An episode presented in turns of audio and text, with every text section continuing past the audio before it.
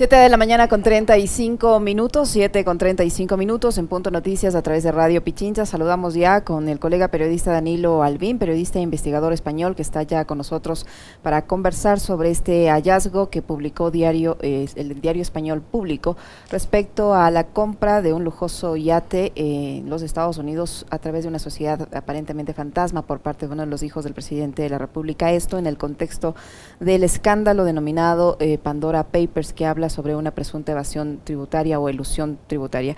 ¿Cómo está Danilo? Buenos días, bienvenido, gracias por acompañarnos en Punto Noticias a través de Radio Pichincha en Quito, Ecuador. Le saludamos a Alexis Moncayo, quien le habla a Licenia Espinel. ¿Cómo se logró determinar que este eh, lujoso yate fue adquirido eh, de, de, esta forma, ¿no? Como normalmente debería ser, pagando la respectiva cantidad, declarando los impuestos correspondientes, etcétera, etcétera.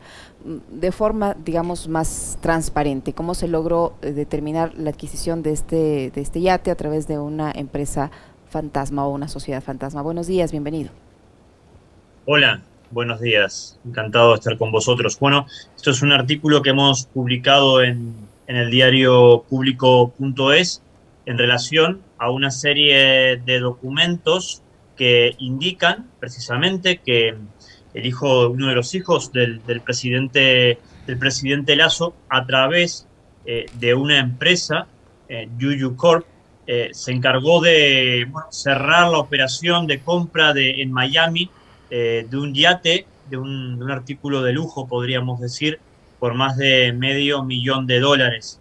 Em, esto, claro, se ve acompañado por, un hecho que consideramos significativo y que está plasmado por los documentos que hemos podido reunir en público.es y esos documentos indican precisamente que la empresa Yuyucorp, en la que está presente uno de los hijos del presidente Lazo, pues en realidad no tiene actividad declarada, es una empresa fantasma, no ha tenido, y esto lo, demuestra la documentación que hemos reunido proveniente precisamente de documentación oficial, eh, proveniente de Ecuador, indica que pues, no, no, ha tenido, por ejemplo, una actividad tributaria, no ha pagado eh, impuestos, declara cero, con lo cual, y de hecho en su declaración en, en interna de la propia, de esta sociedad, de Yuyu Corp, en el año 2020 declaraba eh, pérdidas, ¿no? Con lo cual, bueno, es curioso que una sociedad que declaraba pérdidas poco después eh, estaba cerrando la compra de un yate de más de 500 mil dólares en Miami.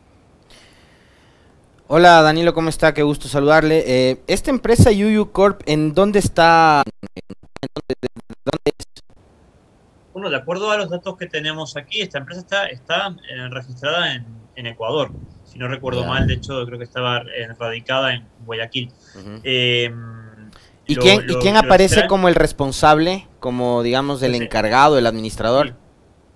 El, el, responsable a día de hoy es Juan Emilio Lazo Alcíbar, hijo de, del presidente Lazo. Que es el que hace la adquisición del yate. Efectivamente, es quien se encarga, de acuerdo a la documentación, de, de gestionar la compra del yate.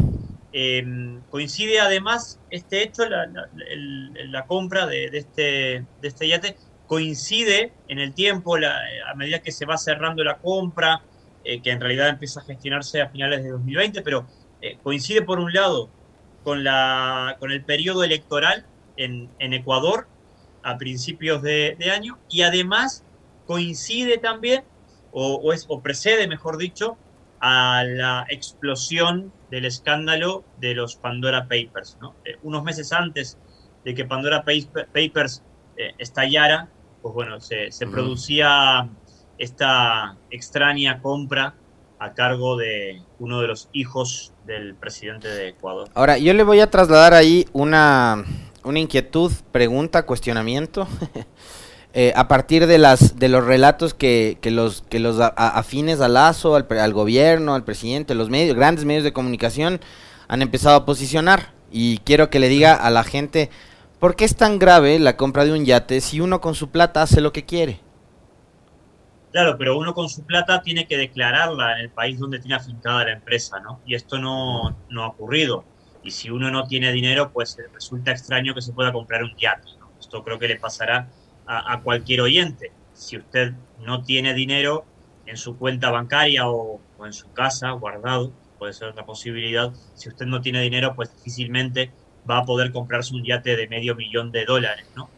esta extraña circunstancia ocurre en el caso de Juan Emilio Lazo Alcíbar. Por cierto, un Juan Emilio Lazo Alcíbar al que desde el diario público.es eh, nos dirigimos, le, escribimos antes de publicar este artículo, eh, varios días antes de hecho, nos dirigimos a una cuenta de correo electrónico que casualmente es la que figura como parte de Yuyu Corp, em, una empresa fantasma que por lo visto tiene una cuenta de correo fantasma también, porque el señor Lazo no nos ha respondido a día de hoy.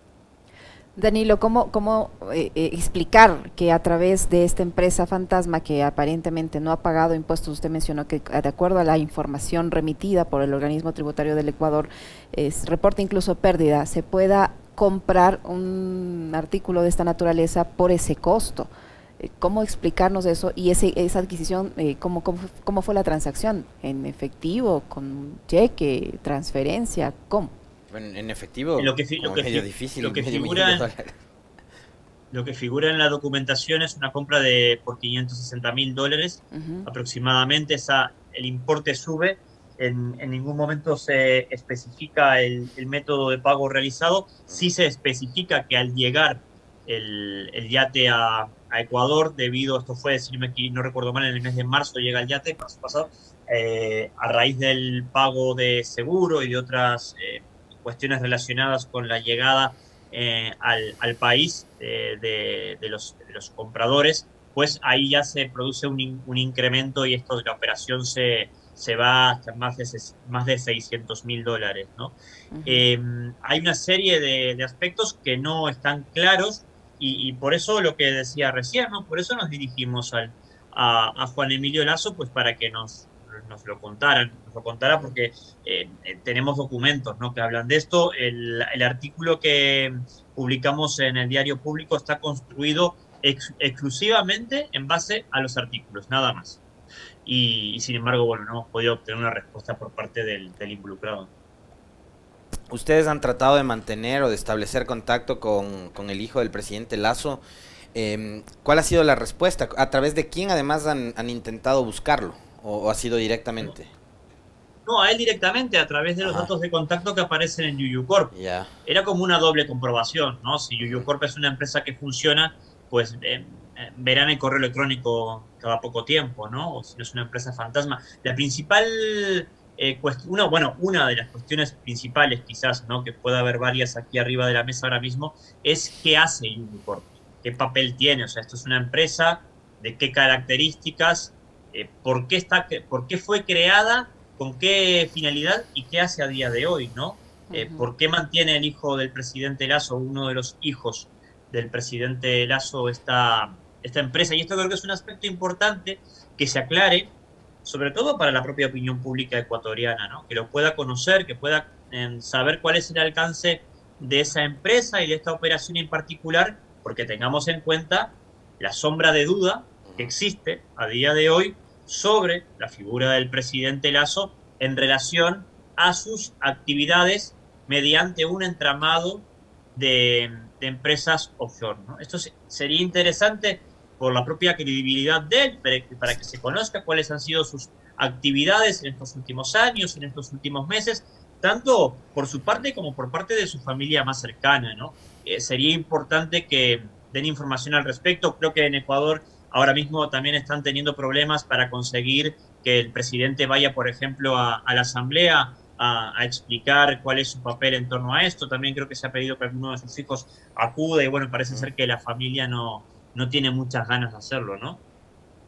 Danilo, eh, ¿cómo, ¿cuál es la percepción que hay eh, en la prensa española respecto al escándalo de los Pandora Papers al presidente del Ecuador, tomando en cuenta que el mandatario en los próximos días va a realizar una visita precisamente a España, Madrid, donde se va a reunir tanto con el rey como con el presidente del gobierno español y han sido medios españoles los que comenzaron con la difusión de esta investigación periodística, porque acá en el Ecuador, pues eh, los grandes medios de comunicación han tratado más bien eh, de justificarla o de no publicarla o de publicarla a medias. Y como usted dice, eh, los principales representantes de las entidades del Estado que deberían transparentar, aclarar cualquier duda que exista al respecto, pues se han limitado a decir o que no saben o que no conocen o simplemente no acudir a la Asamblea a hacer el respectivo descargo. Así es, así es. Bueno, aquí en, España la, la, publicación de, los Pandora Papers, de, los papeles de Pandora ha tenido un amplio, una amplia repercusión.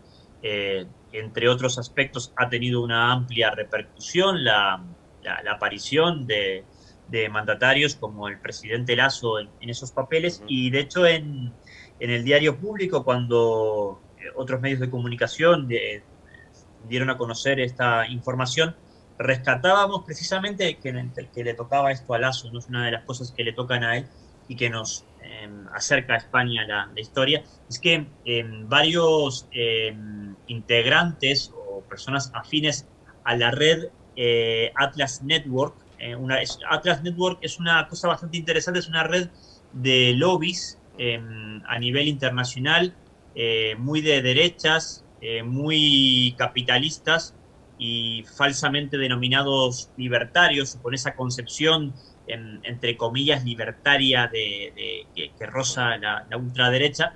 En, esa red, en Atlas Network, está el, está el presidente Lazo, él tiene una vinculación directa con esa em, plataforma que aquí en España tiene una relación directa, por ejemplo, la Fundación FAES del expresidente José María Aznar, Em, está vinculada también la, eh, presidenta de Madrid, Isabel Díaz Ayuso, del Partido Popular, gente muy conservadora, la que estoy mencionando ahora mismo.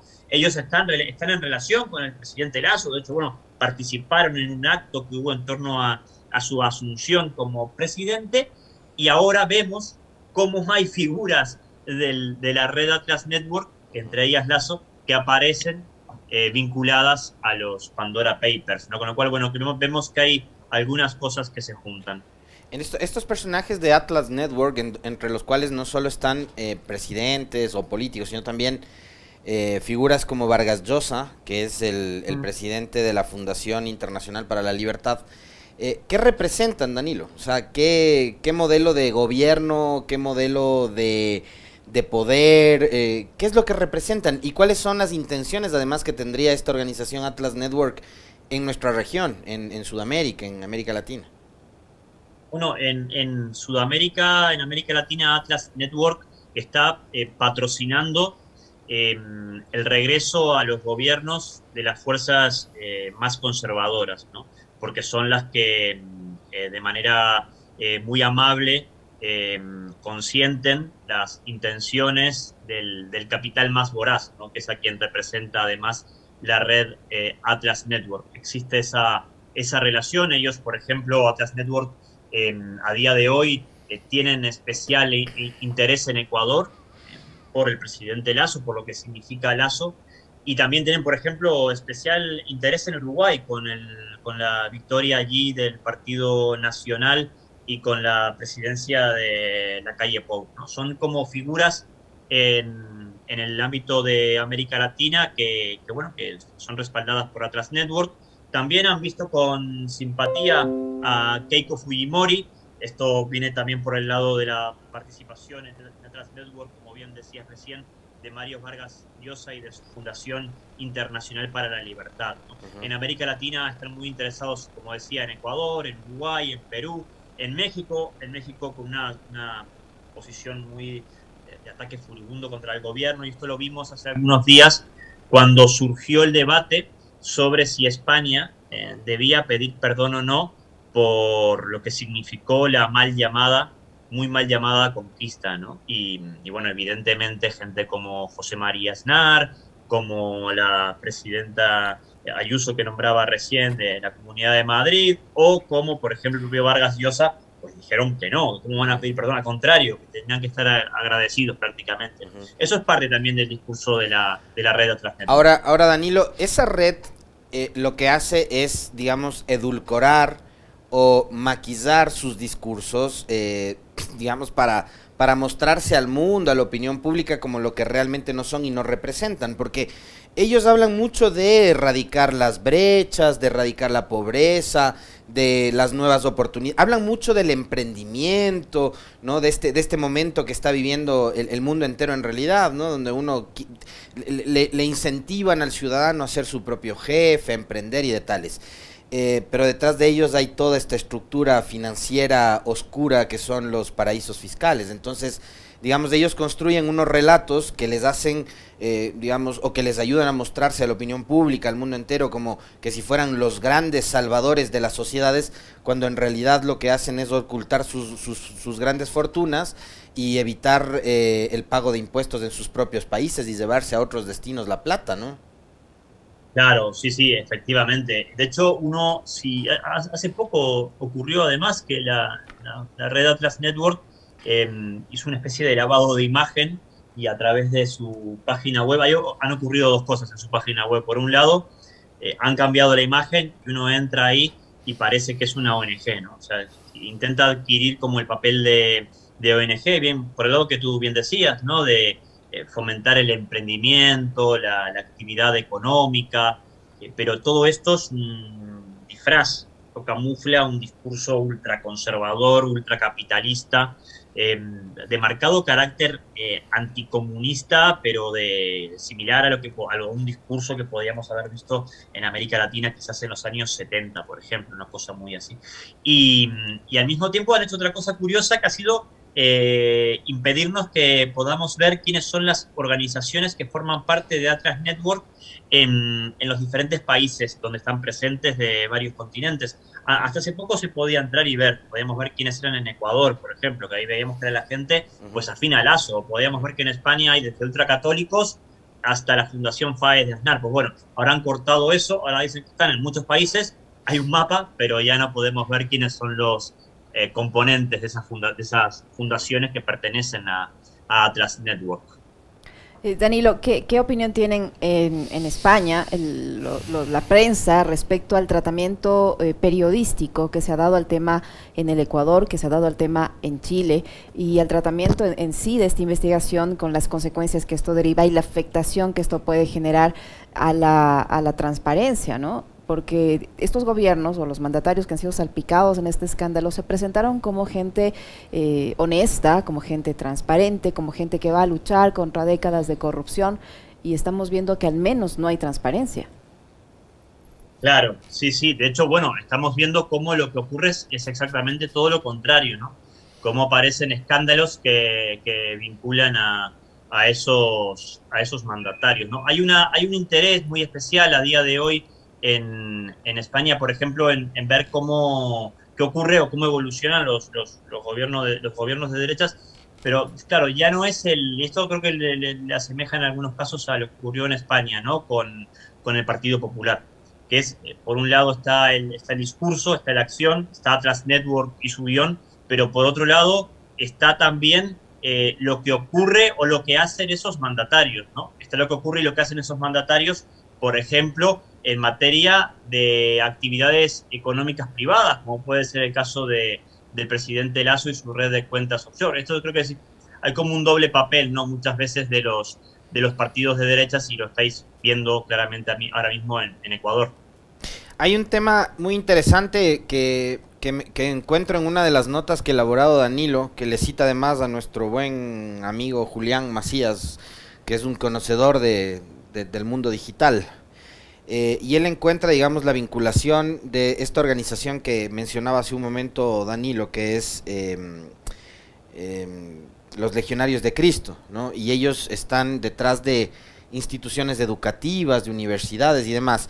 Y esto es interesante, eh, Licenia, porque además, digo, aparte de, todo el del entramado este de las offshore y la corrupción que puede haber y la elevación de impuestos y de tales, eh, hay, hay un tema también de adoctrinamiento político. ¿Ya? Que es algo de lo que se acusó y mucho a los procesos progresistas, cuando se les a, Correa, a Chávez, a Evo en Bolivia, etcétera, se les acusaba de querer imponer el pensamiento único, el partido único, etcétera, etcétera. Pero resulta que fíjate cómo esta gente opera, ¿no? Como hormiguitas van por ahí, entonces tienen sus redes en universidades, en los grandes medios de comunicación, van, van copando espacios, ¿no? Y empiezan a adoctrinar a la gente y empiezan a, a, tratar de imponer un pensamiento. Y eso es lo que ha pasado acá. Yo no sé si en, en, en, en Chile con, con Piñera ha sucedido lo mismo, no sé si en España la gente está opinando lo mismo, Danilo, con respecto de lo que pasa, digamos, en torno a, los personajes que, están involucrados en esta investigación. Eh, pero acá los simpatizantes de Lazo, los grandes medios, lo que han dicho es más o menos lo que mencionaba yo hace un momento, ¿no? Eh, el hombre puede hacer con su plata lo que quiera. El problema es que ahora no es un ciudadano más del montón, pues ahora ya no es ni siquiera candidato, es presidente de la República. Y es de ese presidente, ese mandatario que se da la vuelta al mundo. Ahora, de hecho, está por, por Europa, 10 eh, días va a estar por allá. Eh, habla con empresarios, con inversionistas a los que les pide traer capitales de Ecuador. Entonces, yo digamos, lo primero que me cuestiono es un inversionista extranjero, lo primero que le va a decir al presidente de Ecuador es, pero, pero si tú apareces en la lista de los Pandora Papers, no tienes la, mitad de tu fortuna en Ecuador, ¿cómo me pides que yo lleve mis inversiones a tu país? Eh, entonces, ¿cómo, cómo e, e, esos discursos se reproducen también en, España, Danilo? La, gente dice, sí, sí, pero es que es su plata, puede hacer lo que quiera. Eh, ¿Le justifican estas acciones de, de, de estos personajes que aparecen en las investigaciones o no? No, yo creo que aquí ha habido, en, términos generales, ¿eh? Eh, se produjo con el gobierno de Mariano, Rajoy precisamente. De hecho, bueno, esta semana hemos visto cómo em, se producía un pronunciamiento judicial que volvía a recordarnos la vinculación del PP con determinadas tramas de corrupción, ¿no? una, serie de escándalos. Y mm, aquí yo creo que todo aquello que acabó, fíjense, acabó con, eh, una moción de censura a, Rajoy y la salida de la derecha del gobierno, ¿no? tras un desgaste brutal. Eh, aquí yo creo que hay una serie de conceptos que a grandes rasgos, bueno, están instalados ya en la sociedad y es que hay determinados puntos, ¿no? Que hay como determinadas eh, barreras que no deben pasarse. Y la, la corrupción, o la, mm, la claridad es, es, una de ellas, ¿no? Y sobre todo la claridad por parte de los representantes públicos, y esto, bueno, se pide mucho a día de hoy, y, al, Partido Popular le pasó factura, le pasó una factura tremenda que fue salir del gobierno con una moción de censura en el Congreso y luego perder, una perder dos veces, de hecho, unas elecciones. Con lo cual, bueno, es, es algo significativo, ¿no? No sabemos si hasta qué punto la, la, corrupción o solamente la corrupción pueden haber implicado esa derrota electoral del Partido Popular, pero sí está claro en el año 2019, pero sí, sí está claro que fue un factor clave. Danilo, ¿tienen eh, previsto hacer más publicaciones eh, que revelen estos entramados de, de, utilización de, de, empresas fantasmas eh, en los próximos días? No necesariamente relacionadas con el presidente de Ecuador, pero ¿tienen previsto realizar más, más trabajos de este tipo? Bueno, nosotros estamos, seguimos trabajando, quiero decir, no, no es una cuestión que, que hayamos hecho de forma eh, puntual o casual. Nosotros, a nosotros en el diario público.es nos interesa mucho la realidad de América Latina, nos interesa informar sobre lo que ocurre en América Latina y sobre todo nos interesa informar sobre lo que otros medios no informen, tanto en América Latina desde sus propios países como desde fuera. ¿no? Queremos aportar, aportar nuestro, nuestro grano de, arena eh, a favor de la, del conocimiento, de la, de la información, de la posibilidad de la ciudadanía de poder conocer lo que hacen sus representantes públicos, ¿no? Con lo cual eh, seguiremos trabajando en, esta línea, claro. Ahora, una, una de las cosas que, que, más llama la atención, Danilo, es obviamente la, la, opacidad con la que se maneja esta información. ¿no? Acá, como, como usted bien señalaba, el presidente Lazo Mm, ha dicho que no va a ir a la Asamblea, no, no, no acata el llamado del primer poder del Estado, que es el Parlamento, para responder las preguntas que tienen los legisladores. Entonces hay, hay una, una opacidad que de hecho ha copado otros espacios. Ayer conversábamos aquí sobre el accionar bastante dudoso de quienes hoy están al frente del Banco Central, del Servicio de Rentas Internas, de la Superintendencia de Bancos de la Contraloría, etcétera, etcétera, que están como ayudando a encubrir toda esta información, ¿no? Y no revelar eh, todo lo relacionado con el patrimonio que tendría el presidente de Ecuador. La duda es, ¿a cuánto asciende realmente la fortuna de Lazo y cuánto de esa fortuna tiene él en paraísos fiscales, afuera de la economía de Ecuador? Eh, ustedes han revelado un dato que es súper interesante, ¿no? La compra de un yate por más de medio millón de dólares. O sea, eso da cuenta, nos puede a, uno ayudar a entender la magnitud de, la cantidad de recursos que probablemente el presidente de Ecuador, uno de los banqueros más importantes que tiene el país, además, puede tener afuera de la economía del país. Eh, y, quisiera también preguntarle, por, por un lado, o sea, digamos, a manera de presunción, ¿hay o no hay datos que nos puedan ayudar a, llegar a esa suma de, la fortuna que tiene el hombre afuera. Y lo otro es, eh, ¿cuál es el nivel de afectación que provoca que esta gente se debe tal cantidad de plata afuera de nuestras economías, ¿no? Una economía como la ecuatoriana que necesita, además del dólar, circulando para que este sistema monetario pueda sostenerse. Claro, es, es interesante por dos cosas eso, ¿no? Es interesante por, el, por, por la mm, incidencia eh, en la economía o solamente en la economía, ¿no? Eso es una cosa interesante. Aquí es otro tema que se ha hablado mucho lo que significa para las arcas del Estado, por ejemplo, la, evasión fiscal por parte de, de, clase política, clase económica o a grandes eh, empresarios, ¿no? en el caso de, España. Em, por otro está la rendición de cuentas y qué eh, consecuencias políticas puede tener esto, ¿no? Qué consecuencias políticas puede tener la aparición en los papeles de Pandora, qué consecuencias políticas puede tener este caso en concreto de la compra de, un yate a través de una sociedad, al parecer fantasma, em, a nombre de uno de sus hijos, eh, y qué eh, papel ha tenido él, y me refiero concretamente al presidente Lazo, en eh, los últimos acontecimientos que puedan haber ocurrido en relación a ese entramado de empresas. ¿no? Quiero, quiero decir con esto que em, no, es solamente, no solamente se trata de que nos remontemos a hace 15 años, sino que también podamos ver las actividades eh, recientes del, del, mandatario y claro, ver qué pasa cuando eh, llega al gobierno y si hay responsabilidades que sean asumidas por, por la familia ¿no? o por otros, em, otras personas eh, allegadas a, a Lazo. Creo que hay una serie de dudas que, por el, propio bienestar de la democracia ecuatoriana sería importante que se, muy importante que se aclaren. Danilo, eh, ya en otro tema, ¿hay expectativa por la visita del presidente de Ecuador a España? ¿Se conoce los puntos, los temas que se van a conversar con las autoridades españolas? Acá eh, la versión que han dado las eh, autoridades es que se va a hablar sobre el tema de la visa Schengen, un, un asunto que está prácticamente muerto. Pero, mm. pero ¿hay expectativa? ¿Se conoce más información sobre esta visita ya? No, estamos pendientes a ver cómo se van a, a desarrollar los acontecimientos, qué nos va a contar también el el gobierno, el gobierno español cuando transmita el, contenido. Em, esto es, bueno, parte también de la, de la agenda del, del presidente del, del, gobierno, de Pedro Sánchez. Em, creo que sí es interesante tener en cuenta, ¿no? por lo que ha ocurrido en estos últimos meses, em, que Guillermo Lazo ya ha dejado claro quiénes son sus amigos en España ¿no? y, a quiénes quiere ver él en el, gobierno. Eh, él es partidario, evidentemente, del, Partido Popular, es partidario, de hecho, del sector eh, más duro del Partido Popular, que es el que está ahora mismo al frente de esa formación política. ¿no? Eh, tener en cuenta que ahora mismo en España el, PP está en una lucha muy importante con Vox, que es la extrema derecha, para ver quién consigue acaparar la mayoría en ese bloque. ¿no?